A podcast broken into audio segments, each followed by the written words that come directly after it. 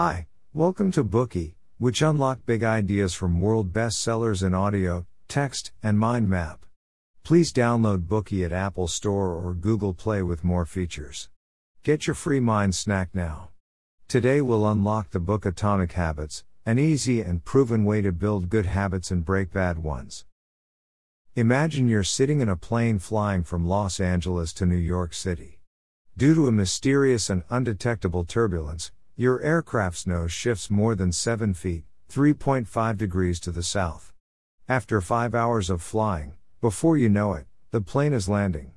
However, it's not landing in New York City but in Washington Dulles International Airport, which is 225 miles from your destination. A minimal change over time can make a significant difference, and the direction of an airplane is a straightforward example. In the same way, a slight change in your daily habits can steer your path to a completely different destination. That's the incredible power of habits. Everyone wants to control their lives and not be led by the nose by bad habits. We'll make New Year's plans, vow to lose weight or quit smoking, keep reading or running, but these resolutions will often come to naught. Is it because of a lack of determination? No, we are doing it the wrong way. More specifically, it's because we haven't built an effective behavioral system. James Clear finds that it takes four steps to form a habit. Cue, craving, response, and reward are the pillars of every habit. This book summarizes the four laws that correspond to the four steps to help you quickly build good habits or break bad ones. There isn't just one way to develop good habits, but this book presents an ideal path the author knows. It's suitable for everyone who is seeking a step by step approach. The author of this book is James Clear, a habit researcher and author of the New York Times bestseller. Over 500,000 people subscribe to his email newsletter, and his website receives millions of visitors each month. Clear is the founder of the famous The Habits Academy, which is the leading platform for individuals and organizations that are interested in developing better habits in life and work. More than 10,000 leaders, managers, teachers, and coaches have graduated from the Habits Academy. Next, we'll go through this Bookey with you in three parts. Part 1 The Fundamentals of Behavior Change. Part 2 The Four Laws of Behavior Change. Part 3 Inversions of the Four Laws. In the locker room of the NBA team San Antonio Spurs, plastered on the wall is a from Jacob Riis that says, When nothing seems to help, I go and look at a stonecutter hammering away at his rock, perhaps a hundred times without as much as a crack showing in it. Yet at the hundred and first blow it will split in two, and I know it was not that last blow that did it, but all that had gone before. We all know that changing habits doesn't happen overnight. But in real life, we often make an effort and demand an immediate reward, or else we won't stick to it. What can be done to reverse such a get rich quick mentality? Clear says that we need to forget about goals and focus on systems instead. The difference between goals and systems can be illustrated as follows. If you're a coach, your goal is to win championships, and your system is the way you train your players and manage your team. We're often told to set specific realistic goals, but we ignore the four problems that lie beneath them. The first problem is at the end of the season, people will praise the pivotal role of an ambitious goal in winning the title and completely forget that other championship caliber teams share the same purpose. The truth is that the champion only does a better job of implementing a system of continuous small improvements to strengthen itself. Second, achieving a goal is only a momentary change which will suppress a symptom without addressing the cause. To achieve permanent results, you need to solve problems at the systems level. Third, goals restrict your happiness as they affect your emotions. Success brings joy, while failure leads to disappointment. But if you focus on systems, you can be happy in the process of building systems. Fourth, goals are at odds with long term progress. Real long term thinking is goalless thinking.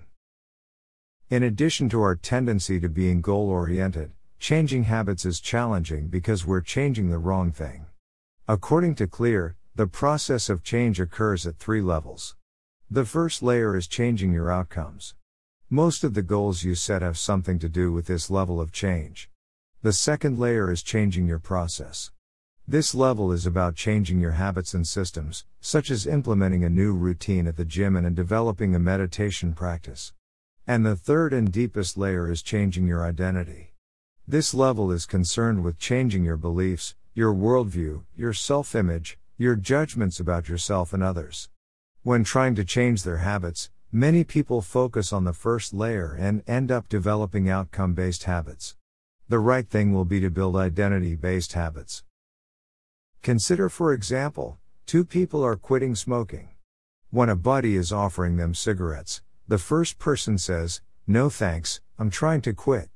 It may sound like a reasonable response, but the implication is that the first person still believes himself as a smoker, and he's merely trying to make a change. Conversely, the second person rejects it out of hand No thanks, I'm not a smoker. This response implies a shift in the second person's identity who no longer sees himself as a smoker. Clear believes that true behavior change is identity change. Anyone can convince themselves to run long distances twice a week or finish a book. However, without changing the belief behind the behavior, the behavior that is inconsistent with its identity won't last. Studies have shown that when a person identifies with an aspect of their identity, they are more likely to act based on that belief. Therefore, we should strive to be runners or readers, not run a marathon or read a book. More precisely, habits are ways of reflecting one's identity. Writing every day embodies a writer, training every day embodies an athlete. Identity, on the other hand, comes from habit. No one is a natural born writer. In his school days, Clear's writing skills were mediocre. He began his writing career by publishing two articles a week. Such a habit made him a writer. Believe it or not, if you write a page each day, over time, you become a writer. We've discussed about why changing habits is challenging. Let's move on to learn about the four simple steps to building good habits cue, craving, response, and reward. The brain runs through these steps in the same order every time. The building of each habit has to experience these four steps. Let's discuss them one by one. The first step is the cue. A cue is a bit of information that predicts a reward and survival instincts. Our ancestors would have paid particular attention to information related to water and food. No matter where you are, your brain receives information from your environment. It picks up cues from it that are relevant to the reward. Cravings are the second step, and they are the motivational force behind every habit. Without some level of motivation or desire, without craving a change, we have no reason to act. It's important to note that what you crave is not the habit itself, but the change in state it delivers. Smokers crave not cigarettes, but relaxation. We don't brush our teeth for the sake of brushing, but to keep our mouth hygienic. Of course, cravings vary from person to person. Some people brush their teeth seven or eight times a day, and they're doing it just for fun. The third step is the response. The response is the actual habit you implement, which can take the form of a thought or an action. Whether or not a response occurs depends on two factors. First, it depends on the gap between motivation and the difficulty of execution. If a particular activity requires more effort than expected, you won't respond to it. Second, your response depends on your ability. If you are born short legged and you lack the bounce, it's better to concentrate on shooting than dunking. Rewards are the final step. We seek rewards for no more than two purposes. The first purpose of rewards is to satisfy our craving.